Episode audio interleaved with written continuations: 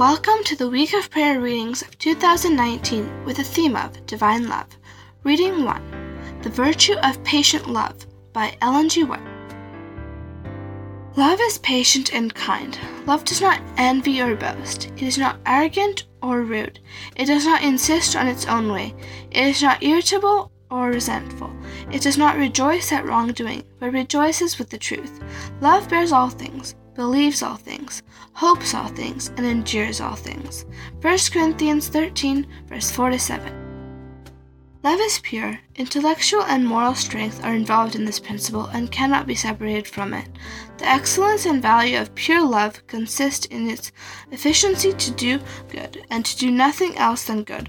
Whatsoever is done out of pure love, be it ever so little or contemptible, in the sight of men, is wholly fruitful. For God regards more with how much love one worketh than the amount he doeth. Love is of God. The unconverted heart cannot originate nor produce this plant of heavenly origin, which lives and flourishes only where Christ reigns. The grace of patience. One of the chief characteristics of true love is humility. The Apostle says, Charity suffereth long and is kind. Charity envies not. Charity vaunteth not itself, is not puffed up, does not behave itself unseemly, seeks not her own, is not easily provoked, thinks no evil, rejoices not in iniquity, but rejoices in the truth, bears all things, believes all things, hopes all things, and endures all things. The man who has true zeal for God will be distrustful of self, and little in his own eyes. Love teaches us to be meek as well as lowly. Sanctified love will enable us to exhibit the grace of patience. It will help us to restrain impetuosity and fretfulness so that we shall repine at nothing. Love to God and our neighbor will melt away all hatred, bitterness, wrath, malice, prejudice, envy, and evil surmersing. The purest joy springs from the deepest humiliation. The strongest and noblest characters are built on the foundation of patience, love, and submission to God's will. This love never faileth. It can never lose its value. It is a heavenly attribute. As a precious treasure, it will be carried by its possessor through the portals of the city of God. The sunshine of Christ's righteousness stamps his image upon the soul. His love was expressed without partiality and without hypocrisy. It was that healthful, hearty love which beareth all things, believeth all things, hopeth all things, and endureth all things.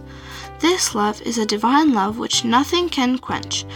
Faith and love blended bring all heavenly graces into their train. In the possession of these, patience, kindness, and affection, and a perfect trust in God, we will be seen in the daily life. We shall manifest the meekness and lowliness of Christ in bearing his cross, in wearing his yoke, in lifting his burden. Enduring mistreatment. The conduct of Christians is like that of their Lord. He erected the standard, and it is left for us to say whether or not we will rally around it. Our Lord and Savior laid aside his dominion, his riches and glory, and sought after us, that he might save us from our misery, and make us like himself. He humbled himself and took our nature that we might be able to learn from him, and imitating his life of benevolence and self denial, follow him step by step to heaven. You cannot equal the copy, but you can resemble it, and according to your ability, do likewise. Thou shalt love the Lord thy God with all thy heart, and with all thy soul, and with all thy strength, and with all thy mind, and thy neighbor as thyself. Such love must dwell in your hearts, that you will be ready to give the treasures and honors of this world, if thereby you may influence one soul to engage in the service of Christ. Love one another, says our Savior, as I have loved you. Greater love hath no man than this, that a man lay down his life for his friends. Christ has given us an example of pure, disinterested love. You have not as yet seen your deficiency in this respect, and your great need of this heavenly attainment, without which of all your goods, purposes, and your zeal, even if it be of that nature that you could give your goods to feed the poor and your body to be burned, it is nothing. You need that charity with which suffereth long, is not easily provoked, beareth all things, believeth all things, hopeth all things, endureth all things. Without the Spirit of love, no one can be like Christ. Without this pr- living principle in the soul, no one can be like the world. The love of God in the heart will lead us to speak gentle words. Shall we not remember this? If the love of God is in our hearts, we shall not think evil, we shall not be easily disturbed, we shall not give loose rein to passion, but we shall show that they, we are yoked up with Christ, and that restraining power of His Spirit leads us to speak words that He can approve. The yoke of Christ is the restraint of His Holy Spirit, and when we become heated by passion, let us say, No, I have Christ by my side, and I will not make Him ashamed of me by speaking hot, fiery words. Christ's word to all who are connected with him is Learn of me, for I am meek and lowly in heart, and ye shall find rest unto your souls. For my yoke is easy, and my burden is light. You need to be cultivating all the Christian graces, but especially charity.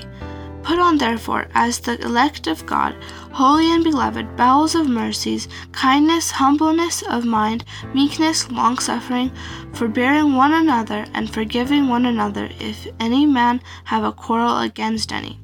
Even as Christ forgave you, so also do ye.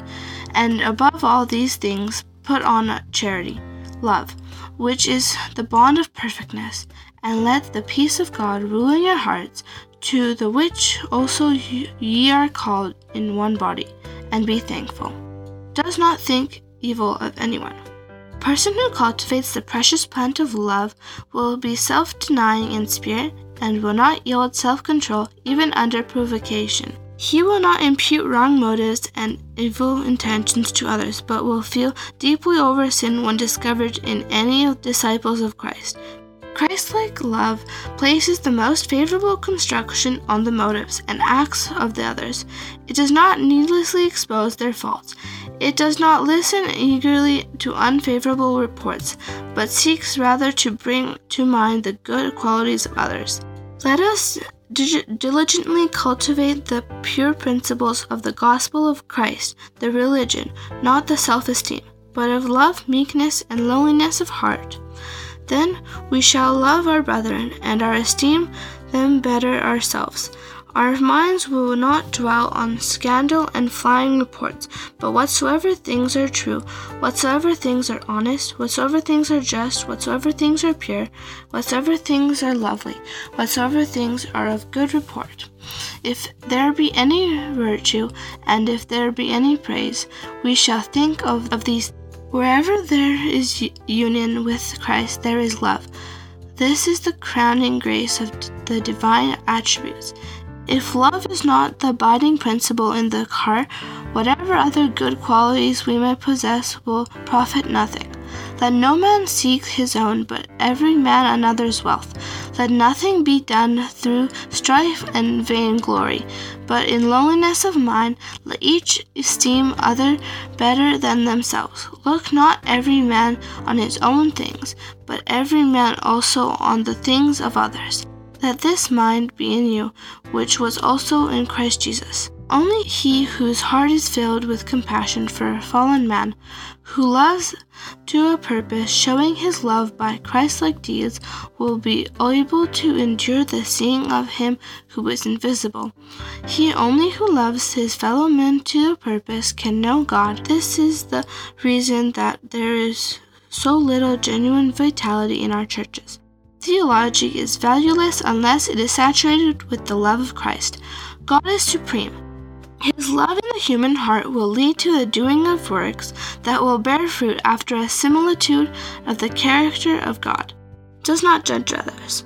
And yet, how many there are who place the worst possible construction on the words and acts of others? By these would be judges, every little thing is scrutinized in the light of their own perverted understanding. And instead of considering that they themselves may be in error, as were Aaron and Miriam, they repeat their suspicions to others, who take up the reproach, and thus the very work is is wrought that Satan desires to accomplish. This work is called rejoicing in iniquity. Love rejoices not in iniquity, but rejoices in the truth, bears all things, believes all things, hopes all things, endures all things. Love never fails. This is the Christ side of the question. The opposite spirit has already been described. It leads one to dwell on all the faults of others and overlook their good qualities. When an error is committed, it looks back to gather up all the similar deeds and treasures up all these to confirm the darkest suppositions and attribute the worst motive. Even under false accusation, those where in the right can afford to be calm and considerate. God is acquainted with all that is misunderstood and misinterpreted by men, and we can safely leave our case in His hands. He will surely vindicate the cause of those who put their trust in Him. Those who are acquainted by the Spirit of Christ will possess that charity which suffers long and is kind. It is the love of self and, and that destroys our peace. While self is alive, we stand ready continually to guard it from mortification and insult. But when self is dead, and our life hid with Christ in God, we shall not take neglects or slights to our heart. We shall be deaf to reproach and blind to scorn and insult. Divine influence. God is supreme. His love in the human heart will lead to the doing of work that will bear fruit after the similitude of the character of God. Whatever you would that men should do to you, do you even so to them. Matthew 7, verse 12. Blessed results would appear as the fruit of such a course. With what measure ye met, it shall be measured to you again. Verse 2. Here are strong motives which should constrain us to love one another with a pure heart fervently. Christ is our example. He went about doing good. He lived to bless others. Love beautified and ennobled all his actions. We are not commanded to do to ourselves what we wish others to do unto us. We are to do unto others what we wish them to do unto us, under like circumstances. The measure we met is always measured to us again. A selfish heart may perform generous actions, acknowledge the present truth, and express humility and affection in an outward manner, yet the motives may be deceptive and impure. The actions that flow from such a heart may be destitute of the savor of life, and the fruits of true holiness being destitute of the principles of pure love. Love should be cherished and cultivated, for its influence is divine. Selfishness is written on the human heart in plain, unmistakable characters. Just as soon as the love of God takes its place, there is the image and superscription of Jesus Christ. His entire life, amid a world filled with pride and selfishness, was without an exception an embodiment of that charity that suffereth long, and is kind, that envieth not, that vaunteth not itself, is not puffed up, does not behave itself unseemly, seeks not her own, is not easily provoked, thinks no evil, rejoices not in iniquity, but rejoices in the truth, bears all things, believes all things hopes all things, endures all things. 1 Corinthians 13:47. Here is presented before us the fruits of the grace of God, which every follower of Christ will manifest in his life and reveal his character. You can find the link to the complete week of prayer readings in the description. May God bless you.